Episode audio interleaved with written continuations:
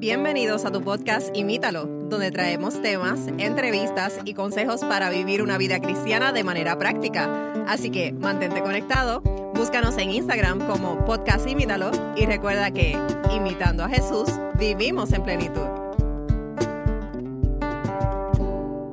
Saludos y bienvenidos nuevamente a otro episodio más de tu podcast Imítalo. Estamos contentos, Magdiel, bienvenido. Hola amigos, hola Mateo. Estamos contentos de estar nuevamente aquí y continuando esta temática, Magdiel, ya llevamos varios episodios hablando acerca de quizás uno de los temas más interesantes, pero a la misma vez más eh, quizás difíciles de presentar. Y que se habla poco también del tema. Claro, porque hemos estado hablando acerca de Dios y vimos varias facetas, ¿verdad? Vimos de los nombres de Dios o el nombre de Dios.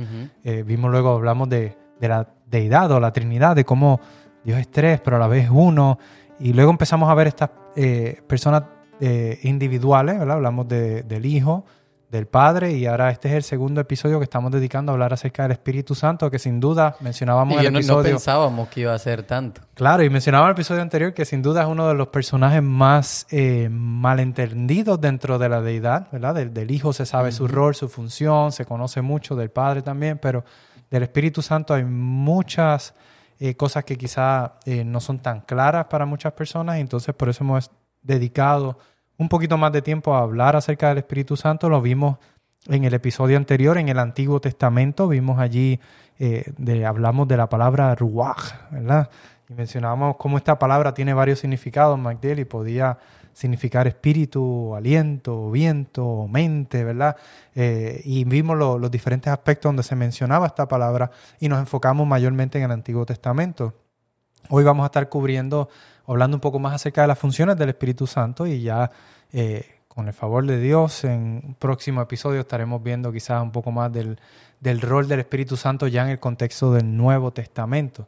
Eh, y como decíamos, él, él hemos sacado quizás un poquito más de tiempo para abundar en, acerca del Espíritu Santo porque sin duda eh, es sumamente interesante estudiar acerca de la función y, estudiando nosotros nos dimos cuenta que había muchas cosas que quizás no habíamos visto tan a profundidad en, nuestra corta historia cristiana que llevamos nosotros de vida, porque todavía somos jóvenes, eh, pero eh, No, no, habíamos dedicado quizás el, el tiempo, no habíamos dejado llevar quizás por lo que hemos escuchado de otras personas, por lo que ya sabíamos en, a través de otros estudios, pero al estudiar y profundizar, sin duda nos damos cuenta de que hay, hay muchas facetas interesantes del Espíritu y yo, Santo. Yo creo que es tan importante que no estamos hablando de cualquier cosa, no estamos hablando de un ángel, no estamos hablando de algo de menor importancia, estamos hablando ni de una fuerza, ni de un poder. ni de una fuerza, decíamos como a pesar de que sí era una energía, o sí daba energía, me, sería mejor,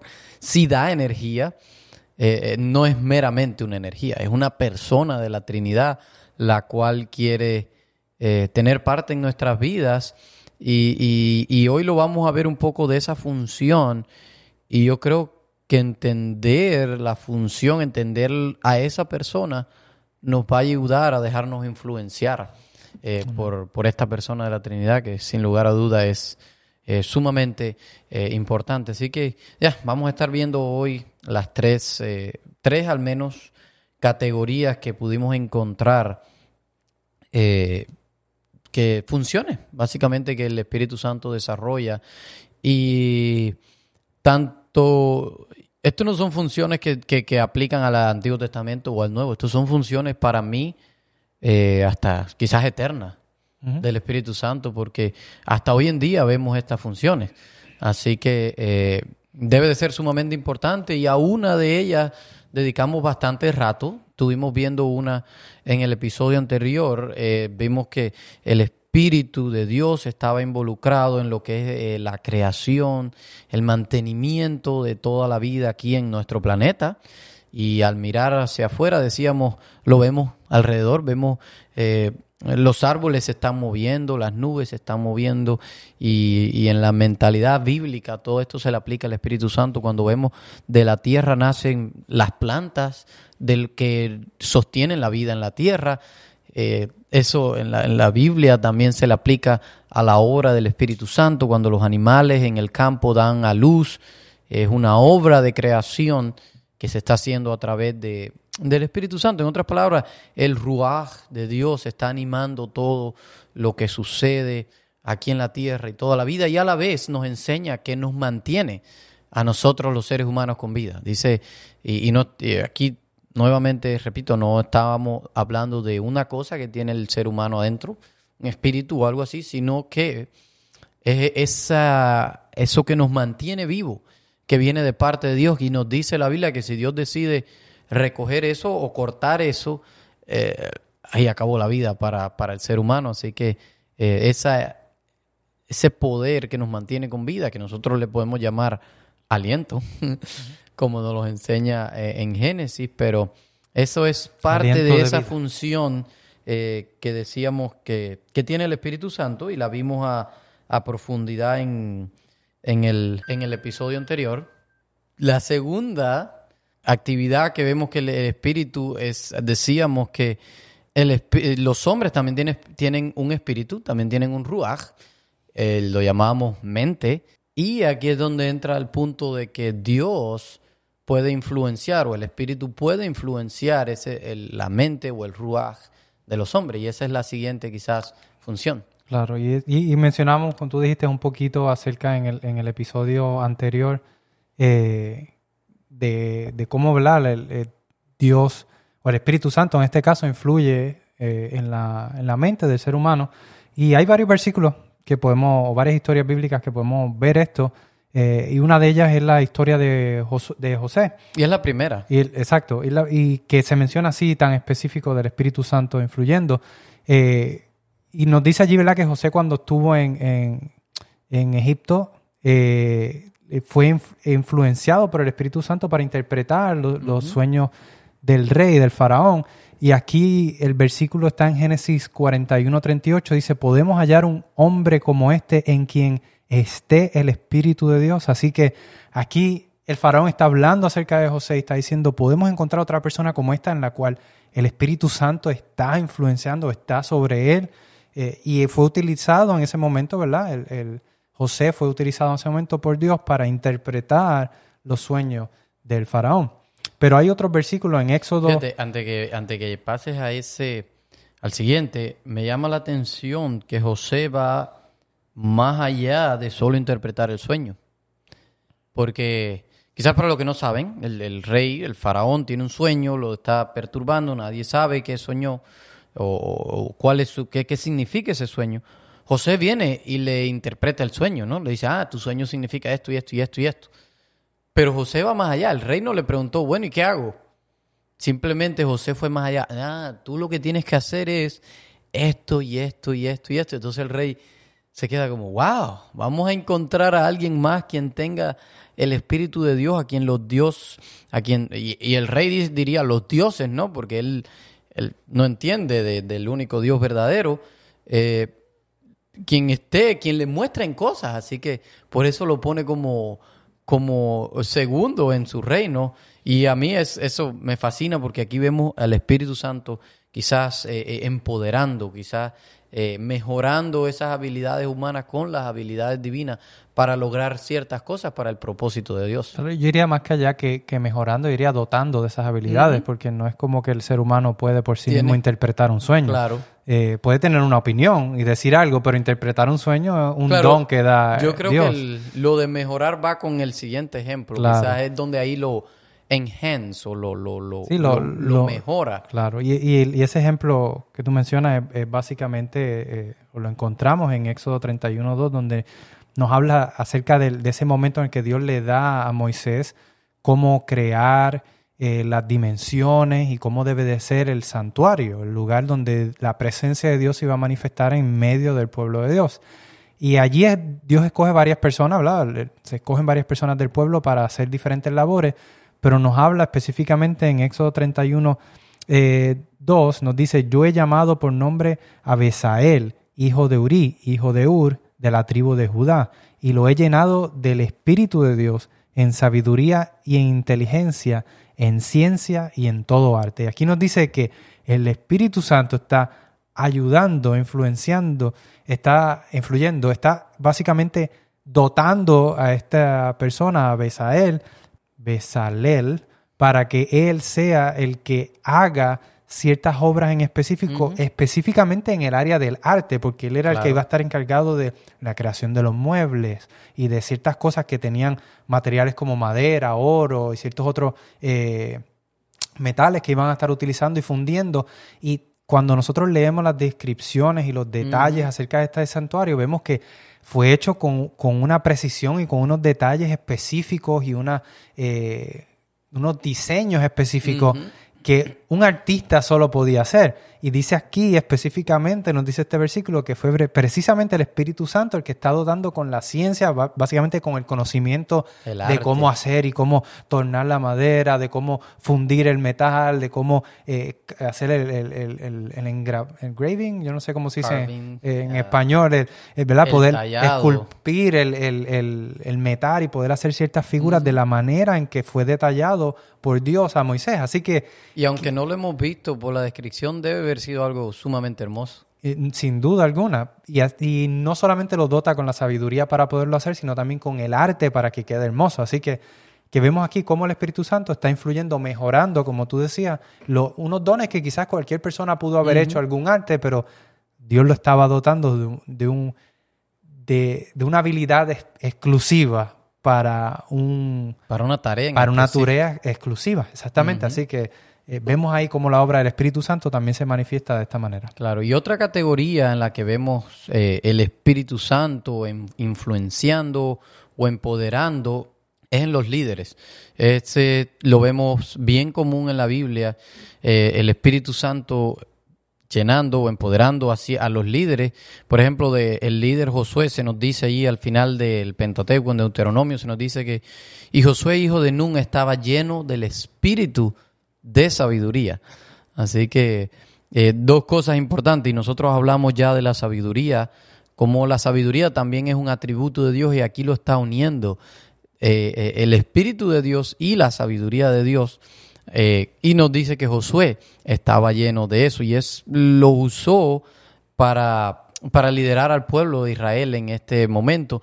Y en toda la parte de los jueces encontramos varias figuras. Allí está Otoniel, Gedeón, Jefté, Sansón. Fueron personajes que Dios usó para guiar a su pueblo en tiempos de crisis, en tiempos difíciles. Y se nos dice que estaban llenos del Espíritu Santo. Se nos dice que estas personas Dios lo capacitó. Y cuando ellos más quizás estuvieron en entonía o, o en, o en conexión o se dejaron influenciar por el Espíritu, fue cuando mejor les fue. Eh, y, estos personajes no siempre fueron moralmente correctos. Ahí tenemos a Sansón, eh, quizás el ejemplo lo más extremo. Gedeón fue bueno, los, demás fueron bastante buenos, pero Gedeón en cierto sentido también era temeroso, era cobarde, no quería, se escondía. Eh, pero Sansón quizás sabemos que fue bastante Más pecador, más rebelde, no le interesaba las leyes de, de- de su pueblo y sin embargo se nos dice que el Espíritu Santo los usó.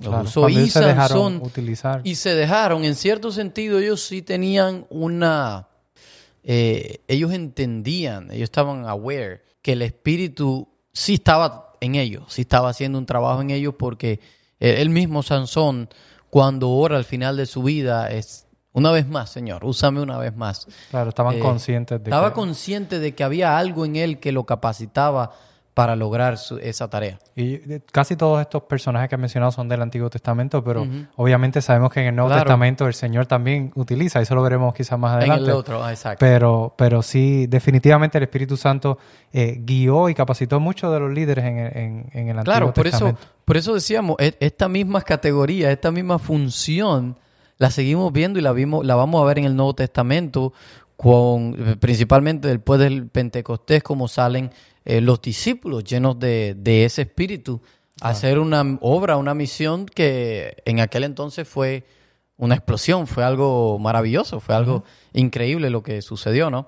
Así que aquí en esta parte vemos también que el Espíritu Santo influencia a los líderes para, para guiar al pueblo de Dios. Eh, la otra categoría muy importante es también empoderando a ciertos personajes, a los profetas.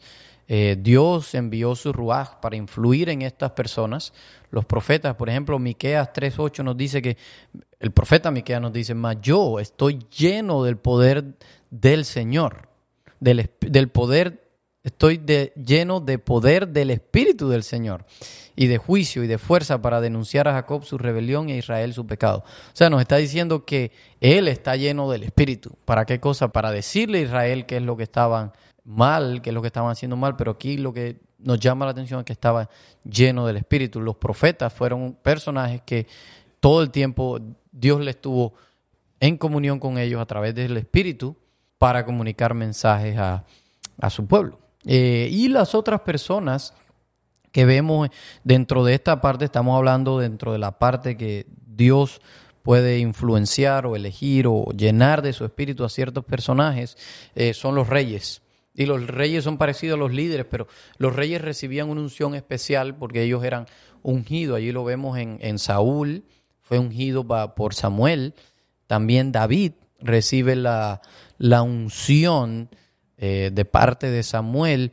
eh, y esto nos lleva a, pensar y a imaginarnos la metáfora del Espíritu Santo como un líquido, porque eh, eso, es- eso es lo que nos está. Y a veces, y yo no, hasta que no vi esto de esta manera, nunca había pensado en el Espíritu Santo como un líquido, como metáforas de líquido, porque, pero la Biblia realmente nos dice, la usa todo el tiempo, estaba lleno, estaba sobre, ¿cómo es la esa palabra en español?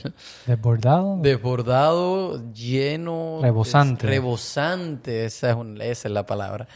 Eh, lleno del Espíritu, se derramó el Espíritu. O sea, son eh, eh, metáforas de líquido sobre el Espíritu Santo, ¿verdad? Que se usa allí. Y, y los otros personajes también eh, que lle- llevaban esa unción eran los sacerdotes. Por eso, cuando David habla más adelante analizando su vida, y él, él estaba consciente de la unción que él tenía. Él estaba consciente de que el Espíritu, por eso en, un poema, en, el, en 2 de Samuel 23, 2, él dice, el Espíritu del Señor habla por mí. Así que él estaba consciente, David tenía ese reconocimiento de que él estaba, había sido empoderado por el Espíritu de Dios. Y por esa razón, cuando él eh, eh, comete su pecado, cuando él con Betsabé, él tiene temor. Y él le dice a Dios, allí en Salmo 51, 11 lo vemos, le dice, no me eches de delante de ti y no quites de mí tu Santo Espíritu. O sea, él estaba consciente que el Espíritu de Dios estaba con él. Él lo pudo notar y lo, el temor que él tenía era perder esa unción que él tenía. Y la otra función, MacDill, que podemos ver también en el Espíritu Santo es en el contexto de una nueva creación. ¿Y a qué nos referimos con esto? Bueno, eh, podemos que, como hablando, tú hablabas de los profetas y mirando hacia atrás, cuando Dios escoge y llama a un profeta, los llamaba con el propósito de, de señalar el pueblo, ¿verdad? Las injusticias o sus rebeliones o cómo se habían apartado de los caminos de Dios, cómo habían desviado su mirada eh, de Dios, pero también en la misma línea daban promesa y esperanza, ¿verdad? Eh, y una de las esperanzas que, que ellos daban, de las promesas que daban lo- los profetas, era acerca de un futuro rey, de un futuro Mesías que había de venir.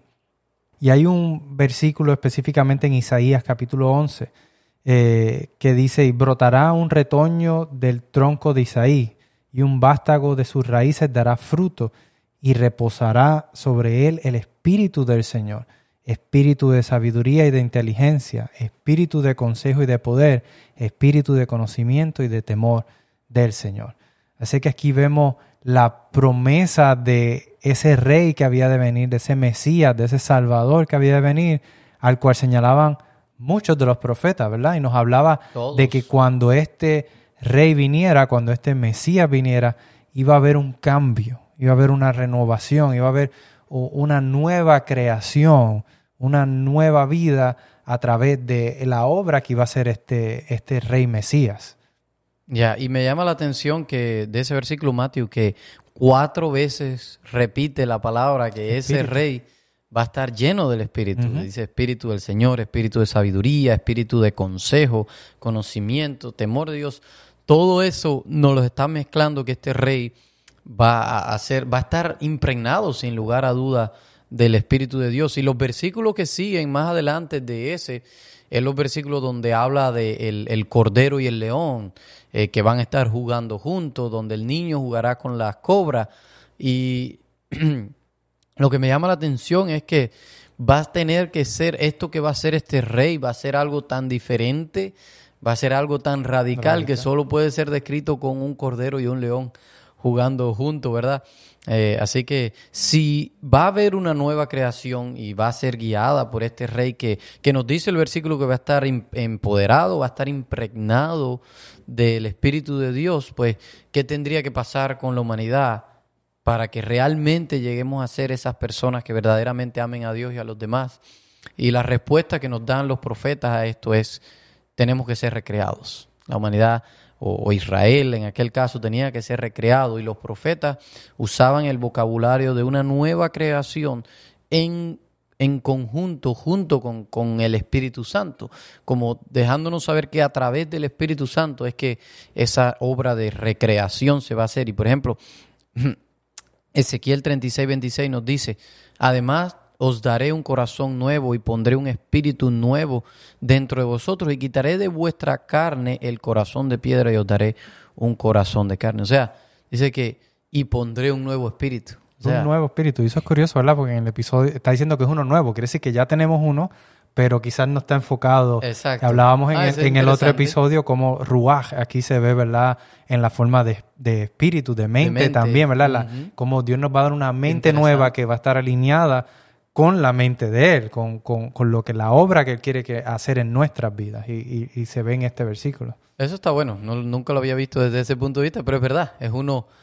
Diferente, quiere decir que va a tener que transformar. un cambio, es una transformación. O una nueva es una Nueva, exacto, es el rol de la nueva creación. Exacto, así que, y eso ellos lo vinculan siempre con la obra del Espíritu Santo. Y Ezequiel en el siguiente capítulo, en el 37, eh, tiene una visión y es sumamente interesante. Y aquí vemos, eh, aquí hace una, un collage, una mezcla todo la, misma palabra que hemos visto, ruach, si ustedes lo buscan en hebreo, van a ver la palabra repetida una y otra vez y una y otra vez, porque usa la palabra en todos sus significados. En este, en este pasaje, en Ezequiel 37. Y yo más o menos estaba señalando lo que eran. Y, el caso es que eh, Ezequiel dice, él comienza diciendo que Dios me trajo por su espíritu, por su ruaj. Es decir, él fue llevado en una visión quizás por el Espíritu de Dios a ese lugar. Cuando llega al lugar, él ve que hay huesos por todos lados, un valle muy grande de huesos, muchos huesos secos, dice tan secos que, que estaban como, me lo imagino yo, polvorientos, no recuerdo ahora exactamente lo que dice, pero ya estaban casi hechos polvo los huesos. El caso es que allí dice que Dios le dice, grita al ruaj, o sea, grita al viento, eh, y dile a los huesos, voy a hacer entrar ruaj en ti, o sea, voy a hacer entrar aliento de vida en ti. Y allí nos dice que él profetizó y los huesos se llenaron de carne, de tendones, y nos describe todo aquel eh, ruido, eh, toda aquella nueva creación, pero nos dice que todavía estaban muertos. Entonces dice que nuevamente Dios le dice, profetiza de nuevo. Y dice que él profetizó porque no había ruaj, no había entrado ruaj en ellos. Y él profetiza y ahora dice que se escucha un viento que viene de los cuatro vientos. Eh, y toda esta es la misma palabra. Y entra ahora y ahora ellos cobran vida y fueron como un gran ejército. Y esto es fascinante. Es una de las, quizá, yo diría que una, una de las historias más curiosas, para la misma vez más, diría, profundas dentro de, las historias del Antiguo Testamento porque nos habla precisamente de nuestra condición. Estaba hablando de la condición de, del pueblo de Israel en aquel entonces, pero también en nuestra condición hoy. Así es. Y, y no solamente en nuestra condición, sino ahí también nos detalla MacDill cómo la obra del Espíritu Santo quiere transformar nuestras vidas y quiere hacernos nuevas criaturas, quiere hacer una, una transformación y poner, poner en nosotros esos tendones espirituales que nos faltan. Eh, esa, somos, tenemos un espíritu eh, dañado, ¿verdad? Decía como, por eso Dios quiere poner un nuevo espíritu en nosotros y quiere hacer una nueva creación en nosotros. Y es precisamente la obra del Espíritu Santo la que nos transforma porque nos lleva a la persona que puede darnos la vida eterna, nos lleva a los pies de Cristo. Y esa es la, la, obra principal del Espíritu Santo, es convencernos de que lo que Jesús vino a hacer por ti, Matiel, vino a hacer por mí, vino a hacer por cada uno de los que nos escuchan, es una obra especial, una obra que, que solo Dios podía hacer. Y el Espíritu Santo es quien nos está convenciendo de que esa obra fue para ti, fue para mí, y simplemente tenemos que aceptar a Dios en nuestras vidas para que Él haga la transformación. Él pone en nosotros, dice la Biblia, el querer como el hacer por su buena voluntad. Pone la fe, pone las obras, pone, pone todo lo que, que Él quiere que haga en nuestra vida a través del Espíritu Santo. Y una vez quizás hemos dejado que el Espíritu nos convierta en nuevas criaturas, el Espíritu quiere seguir trabajando. Amén. Y ahora nos quiere llenar, nos quiere empoderar, nos quiere elegir para una tarea. Que es una tarea sumamente importante que requiere de ese espíritu, de sabiduría, de ese espíritu de Dios. Y, y, ese es el llamado que Dios nos está haciendo, a decirle sí a los que quizás ya hemos aceptado que comience esa obra de recreación, que estoy seguro que no se ha completado en nosotros. Claro que no pero nos dice en el Nuevo Testamento que no, no va a parar porque el que la comenzó la va a terminar. Sin embargo, podemos estar siendo llenos del Espíritu Santo hoy para, para esa tarea que Él nos ha llamado a hacer. La, la pregunta es, ¿cómo le vamos a responder? Así mismo. Vamos a orar para que el Señor nos ayude y nos impresione a responderle con un sí y a responderle siguiéndole. Amante Padre, Señor, te damos gracias por porque tú pensaste en todo, Señor. Tú eres un Dios perfecto, eres un Dios eterno. Hay cosas que al, ver y estudiar y entender un poco dentro de nuestra capacidad limitada, tu poder, eh, tu función, tu amor, tu misericordia, podemos ver cómo, cómo eres tan bueno, tan bondadoso y nos das tantas oportunidades para que te sirvamos, para que te sigamos, Señor. Gracias de manera especial por la obra del Espíritu Santo que nos convence y nos ayuda a darnos cuenta de nuestra condición de huesos secos y nos ayuda no solamente a darnos cuenta, sino a transformar esos huesos secos, a darle tendones, a darles carne y más allá que eso, a dar un, corazón nuevo, a darnos un nuevo propósito, a poner, alinear nuestra mente, nuestros deseos con los tuyos, Señor. Ayúdanos a aceptar ese llamado que el Espíritu Santo está haciendo en nuestras vidas y ayúdanos a seguirte de todo corazón para que cuando tú regreses muy pronto podamos disfrutar, Señor, de continuar esa relación por la eternidad. Lo suplicamos en el nombre de Jesús. Amén. Y amigos, esperamos que este episodio haya sido bendición para ustedes, que hayan aprendido algo al igual que lo hicimos nosotros y le esperamos en el próximo episodio donde estaremos viendo, ¿verdad?, el Espíritu Santo ya en el contexto del Nuevo Testamento. Hasta la próxima. Gracias por escucharnos. Envíanos tus preguntas y o sugerencias a través de Instagram a Podcast Imítalo o por correo electrónico a imítalo.wpssda.org.